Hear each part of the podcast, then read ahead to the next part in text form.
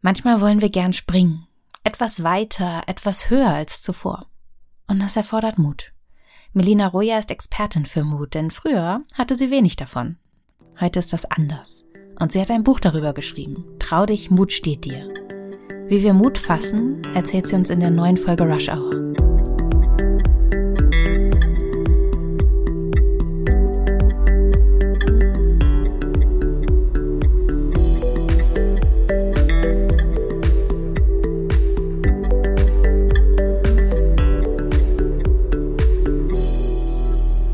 Melina? Mhm. Warst du heute schon mutig? Hm. Ja, ja, ich habe eine unangenehme E-Mail zu schreiben gehabt, eine Absage. Ah. Und das sind immer so die Sachen, die fallen halt schwer. Gute Nachrichten überbringen ist leicht, aber schlechte Nachrichten überbringen ist nicht so leicht. Ja. Und das sind so Sachen, die kommen einem vielleicht jetzt banal vor, wenn du nach Mut oder nach Mutausbrüchen fragst. Aber ich finde, das ist eigentlich schon das Interessante daran. Häufig geht es ja um diese kleinen Mini-Mutausbrüche, um diese Alltagssituation, wo wir merken, oh Mensch, wieso schiebe ich das jetzt gerade vor mir her? Ja, warum? Okay, weil ich ein bisschen, weil mir das unangenehm ist, weil mir das so ein bisschen Angst macht, wie soll ich das ausdrücken? Was denkt die andere Person jetzt von mir? Wie formuliere ich das nett oder so? Ja. Und dafür braucht man manchmal auch ein bisschen Mut. Ja, absolut, weil jedes Nein ja auch Folgen hat. Das existiert ja nicht so ganz isoliert. Genau, ja, finde ich nämlich auch. Also das sind so diese kleinen Alltagsentscheidungen, wo man häufig übersieht, dass man da auch häufig ganz viel Mut braucht. Man denkt beim Thema Mut nämlich sonst immer auf, an diese ganz großen Sachen. Ne? Soll ich diese Person heiraten oder soll ich in eine neue Stadt ziehen oder soll ich meinen Job kündigen? Das sind so die großen Sachen, aber Mut ist eigentlich was ganz Alltägliches. Stimmt, das ist so ein Alltagsphänomen und es hat auch sehr viel mit Selbstbestimmtheit zu tun, nämlich mit der Frage, wie kann ich so leben, wie ich selber möchte. Dazu gehört auch Nein zu sagen. Was ist Mut? Mhm.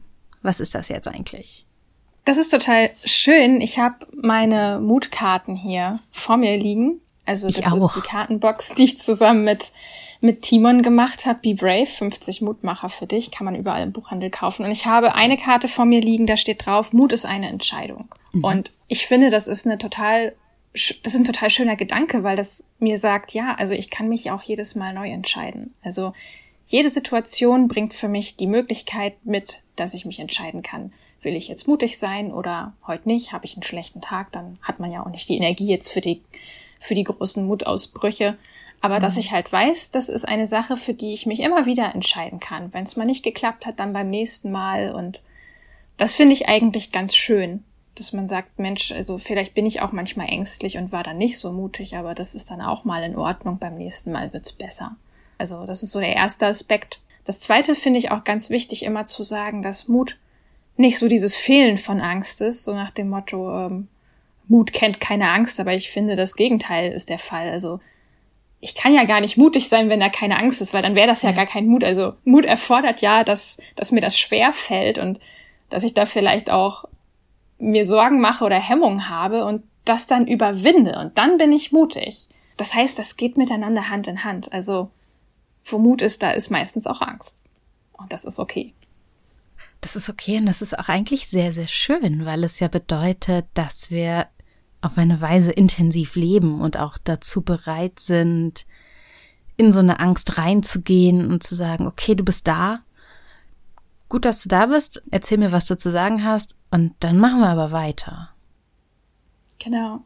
Und es ist auch so interessant, finde ich, weil man ja häufig so andere anschaut und sagt, Mensch, die Person ist aber mutig, also das könnte ich nie oder so, boah, wie macht die das?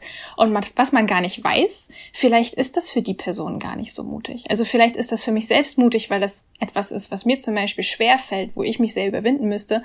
Vielleicht musste sich die andere Person aber gar nicht so sehr dafür überwinden, weil sie einfach anders ja. tickt in dem Punkt.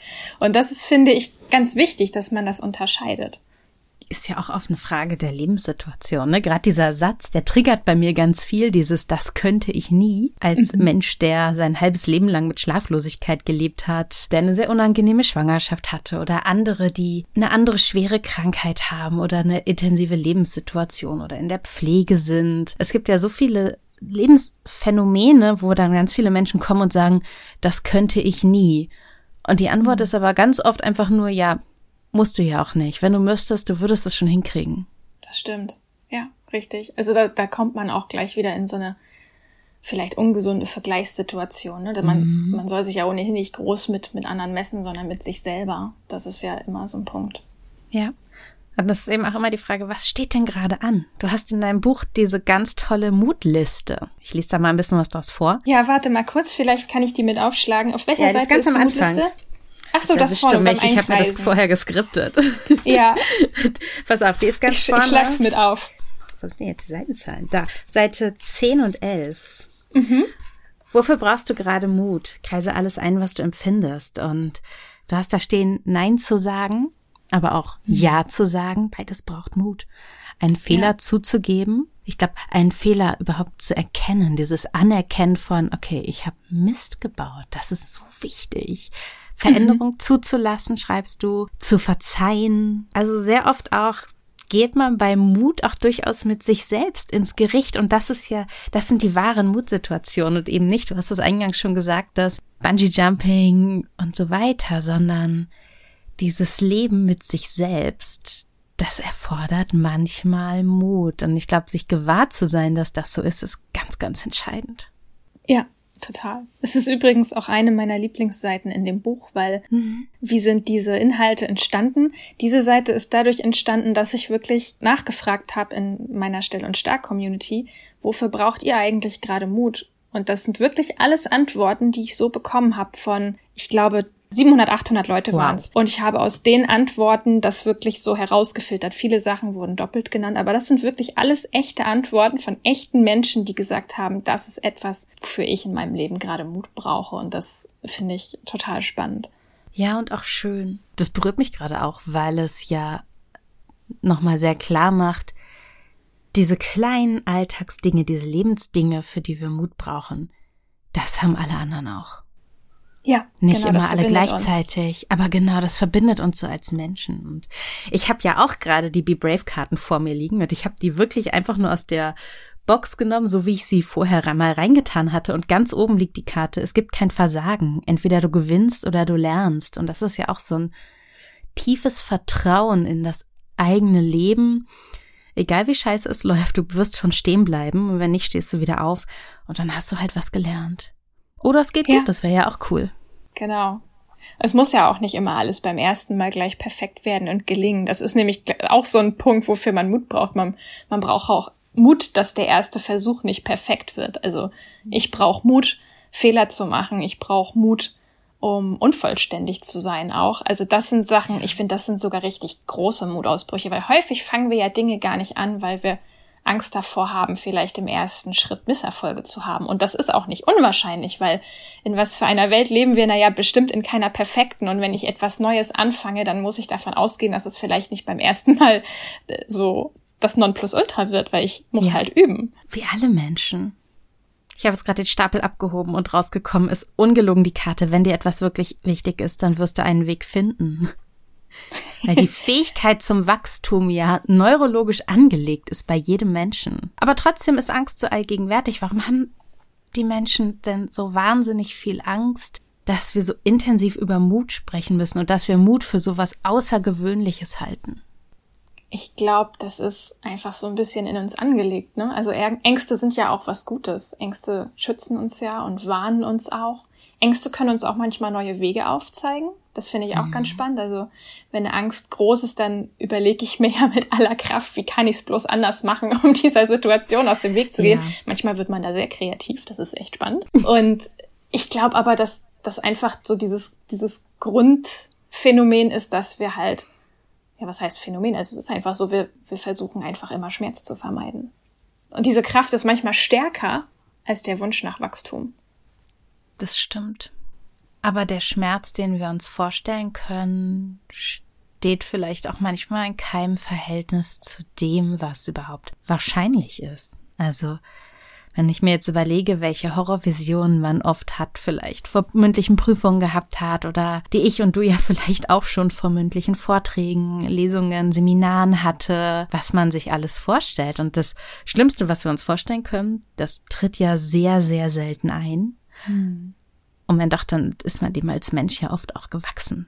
Ja, genau. Das heißt, die Kunst besteht darin, dass wir in dem Moment, wo wir das alles spüren, dass wir es schaffen, Strategien zu entwickeln, uns selbst davon zu überzeugen, dass das schon okay ist. Also, mhm. dass das in Ordnung ist, dass wir uns so fühlen und dass wir aber trotzdem eigentlich alles mitbringen und es vielleicht mal wagen sollten. Also in dem Moment sich darüber bewusst zu werden, welche Stimme spricht hier gerade und was möchte vielleicht auch diese Angst mir gerade mitteilen. Warum habe ich davor Angst? Warum, warum ist die gerade da? Warum fühle ich das gerade so stark? Weil erst dann, wenn ich das realisiere, kann ich mich ja auch entscheiden, okay, gehe ich dieser Angst jetzt nach? Ist, ist das berechtigt? Ist das wirklich jetzt ein Risiko? Ist hier eine Gefahr? Oder ist das eigentlich etwas, wo ja, keine Ahnung, mein Reptilienhirn hier irgendwie durchdreht, aber die Gefahr ist gar nicht real. Aber das, das muss man in dem Moment halt erstmal reflektieren. Ja. Und das ist eine Kunst, weil dieses Bemerken, das, das ist manchmal gar nicht so leicht. Man muss sich auch antrainieren über viel Reflexion, den Mut auch überhaupt ins Boot zu holen, ne? Was machst du? Was sind deine Strategien, um in Situationen, die dir Angst machen oder vor denen du Respekt hast, dem Mut auch einen Platz einzuräumen?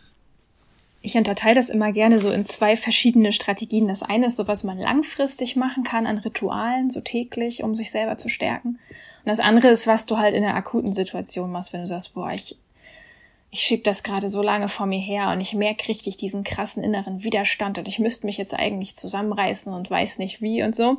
Mhm. Vielleicht fange ich erstmal so mit diesen SOS-Taktiken an. Da gibt's im Buch nämlich auch ganz schöne Strategien, hm, um nur mal so ein paar zu nennen. Das, ist, das klingt jetzt ganz lustig, es ist auf einem Bein stehen. Warum funktioniert das? Weil das Gehirn kann nicht so viele Sachen auf einmal machen, ja. Also ich kann nicht gleichzeitig Angst haben und auf einem Bein stehen und zählen. Mhm. Und eine Übung ist halt wirklich, angenommen, ich, ich halte einen Vortrag oder eine Präsentation und ich habe wirklich Schiss, ich habe Lampenfieber um dem Gehirn zu sagen, so, du hast jetzt keine Zeit, Angst zu haben, kann ich mich halt wirklich auf ein Bein stellen und bis 60 zählen oder bis 100, egal, du kannst halt anfangen ja. zu zählen. Weil die Amygdala, der Mandelkern, also sozusagen das Angstzentrum im Gehirn, das schafft es dann halt nicht aktiv zu bleiben, weil in dem Moment sind andere Gehirnareale gefragt, nämlich die von deinem Gleichgewicht sind. Ja.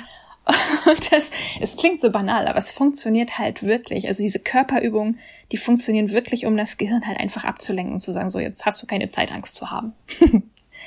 es gibt kein Multitasking, das kann man sehr gut verwenden, diese Tatsache. Das ist cool. Ja, ist es wirklich. Das ist eine kurzfristige Strategie. Du hast gerade gesagt, es gibt auch langfristige. Das ist dann so ein bisschen die grundsätzliche Umprogrammierung, ne? Also auch diesen Trigger genau. überhaupt mal zu schaffen. Was machst du dafür? Ich finde auch Atemübungen sehr, sehr wichtig. Also das ist, was ich dann immer auch noch mache, weil sich die Atmung im Stresszustand total verflacht. Also man, ja. ne, man atmet so und dann geht's einem halt auch schlechter. Also das würde ich auf jeden Fall auch immer regulieren. Das ist total hilfreich, wenn man das macht. Und es wirkt auch sehr, sehr schnell. Genau, und langfristig, langfristig würde ich zum Beispiel echt empfehlen, ein Journal zu führen. Also das finde ich sehr, sehr stärkend das hilft mir sehr viel. Ich schreibe dann zum Beispiel in mein Journal rein, also nicht nur, wie ich mich gerade fühle oder so, oder womit ich gerade am Campen bin, sondern ich schreibe mir vor allem auch da rein, drei gute Dinge des Tages. Wir haben ja beide denselben Kurs gemacht, ne, an der UC Berkeley. Ja. Und da haben die, die Professoren haben das empfohlen, dieses Ritual, drei gute Dinge des Tages, dass du dir das aufschreibst. Es können nämlich auch Erfolge sein. Also, als gute Sache kann man zwar auch aufschreiben, hey, die Sonne hat geschienen oder so. Aber ich kann mir auch aufschreiben, und das mache ich ganz häufig, jemand hat was Nettes zu mir gesagt. Ich habe ein Kompliment von dieser Person bekommen oder ich habe diesen Anruf gemacht. Wow! Manchmal fühlt man sich, als hätte man den Mount Everest erklommen, weil ja. man diesen einen wichtigen, schwierigen An Anruf endlich geschafft hat. Und das sind so Dinge, die finde ich ganz, ganz wichtig, dass wenn man weiß, man hat damit sich zu kämpfen, dass man das aufschreibt und diesen Moment konserviert, dass man stolz auf sich sein kann. Und dass man an diesen kleinen Erfolgen wächst und jeden Tag etwas hat, worüber man sich freut, weil das stärkt einen langfristig, wenn man jeden Tag sich vornimmt, den Fokus bewusst auf etwas zu lenken, was man gut gemacht hat. Man stärkt auf einer anderen Ebene sein Herz. Das ist schön. Ja, genau. Hast du auch so, so kleine Rituale, wo du sagst, die stärken dich jeden Tag und helfen dir halt auch so, genau, ja, mental halt deine Stärke zu bewahren? Ich bin ja gar kein Ritualmensch. Also meine Morgenrituale sind Wasser trinken, Zähne putzen. Aber es ist eine gute Frage. Für mich gehört zur Stärke dazu der Sport, die Bewegung.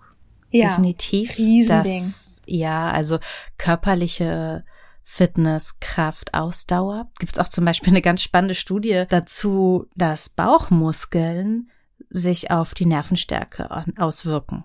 Also auf die Resilienz, auf die Widerstandsfähigkeit, auf die Stressresistenz, weil wenn die Bauchmuskeln nicht so stark sind, der Körper eine Instabilität signalisiert.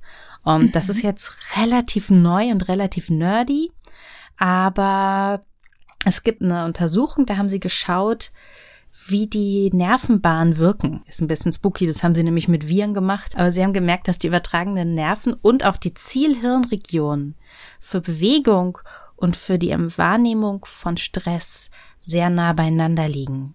Mhm. Und wenn man sich jetzt neurologisch ein bisschen schon auskennt, das tun, glaube ich, einige schon, dann weiß man, dass Neuronen, diese Hirnareale, wenn die aktiv werden, die feuern immer noch ein bisschen zu ihren Nachbarn, egal ob der Nachbar jetzt was damit zu tun hat oder nicht. Und das heißt, da gibt es auch eine Aktivierung. Das sind diese Assoziationen, die wir ja auch mhm. aus vielen verschiedenen Situationen können. Also meine Nachbarn hören bestimmten Song und ich fühle mich plötzlich wieder wie an der Uni. Und deshalb gibt es so die These oder deshalb arbeiten sie gerade daran, das auch so nachzuweisen, ob nicht auch eine stabile Körpermitte gegen Stress hilft. Und das ist was, das, da bin ich damals auch für die Recherchen zum ersten Buch drauf gestoßen. Da, ähm, damit habe ich mich dann sehr, sehr intensiv beschäftigt.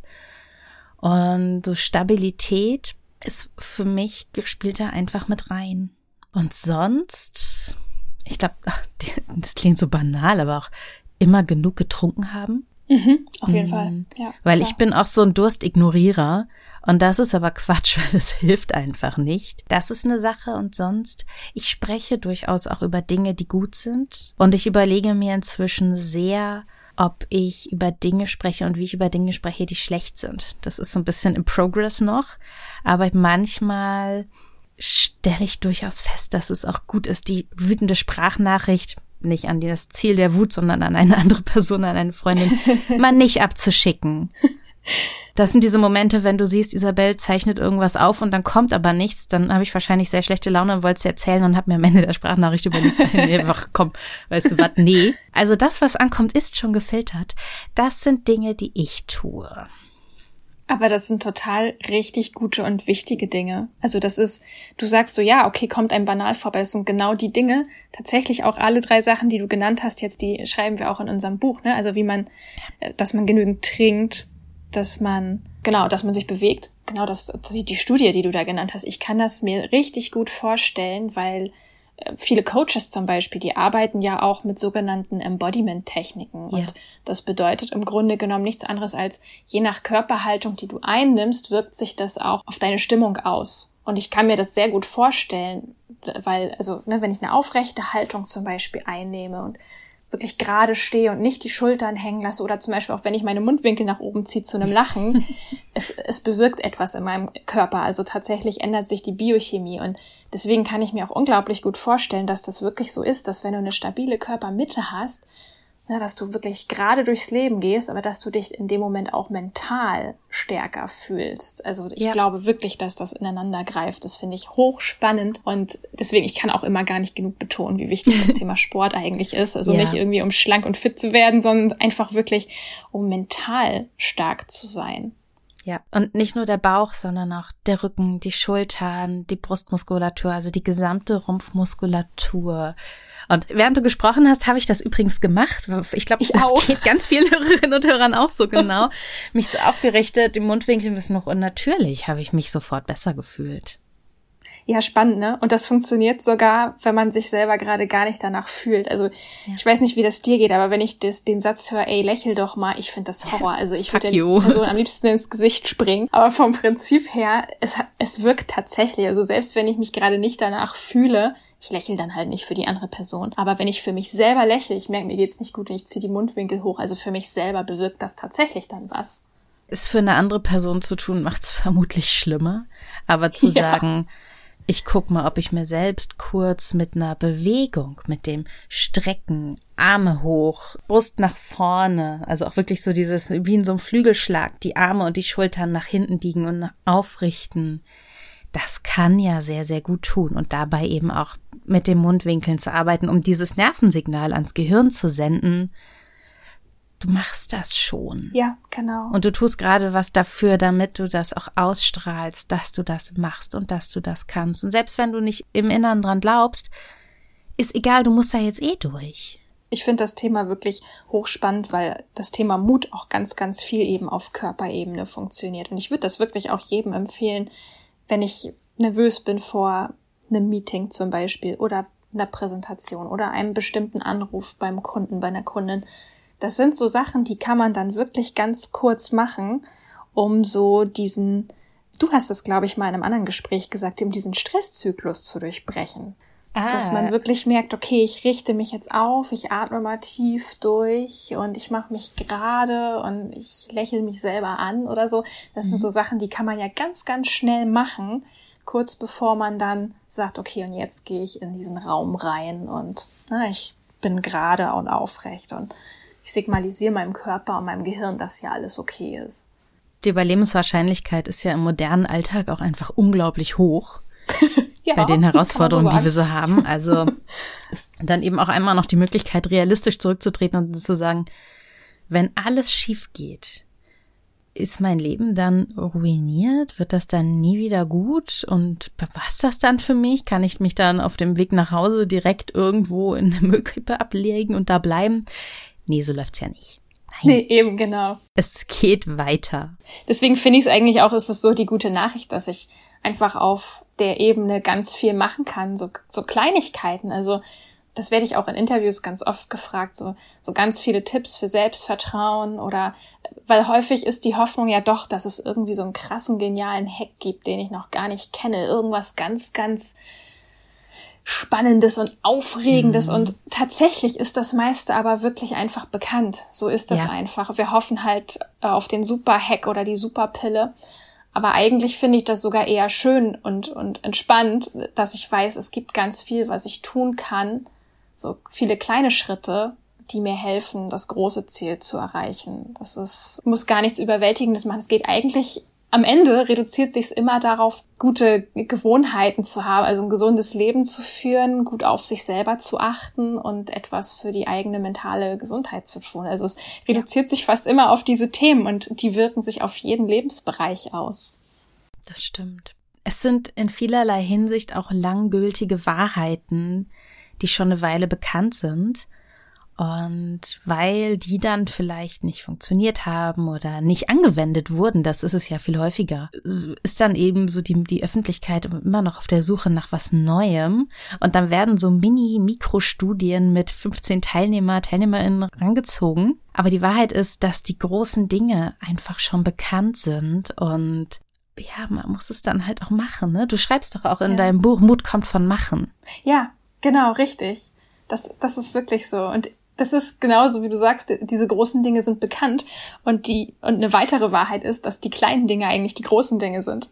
das ist mhm. das, weil wir eben auch nämlich schon drüber gesprochen hatten, ne? Also so sich regelmäßig bewegen, viel trinken, ja. gut auf sich achten, ne? sind ja eigentlich so Sachen, wo wo manche jetzt vielleicht so voll die Banalitäten, aber nee, die kleinen Dinge sind am Ende die großen und das merkt man dann auch irgendwann, wenn man das länger beibehält, wie sich das auswirkt und ja. genau und ja, Mut kommt wirklich von machen. So ist es tatsächlich. Das finde ich ich nämlich auch immer eine total tolle Realisation für mich selber. Da hat sich bei mir im Denken nämlich auch was verändert. Ich war früher auch so von dieser Fraktion, oh, mehr Selbstvertrauen, mehr Selbstvertrauen, was kann ich noch alles ausprobieren, um mein Selbstvertrauen zu stärken. Das ist auch wichtig.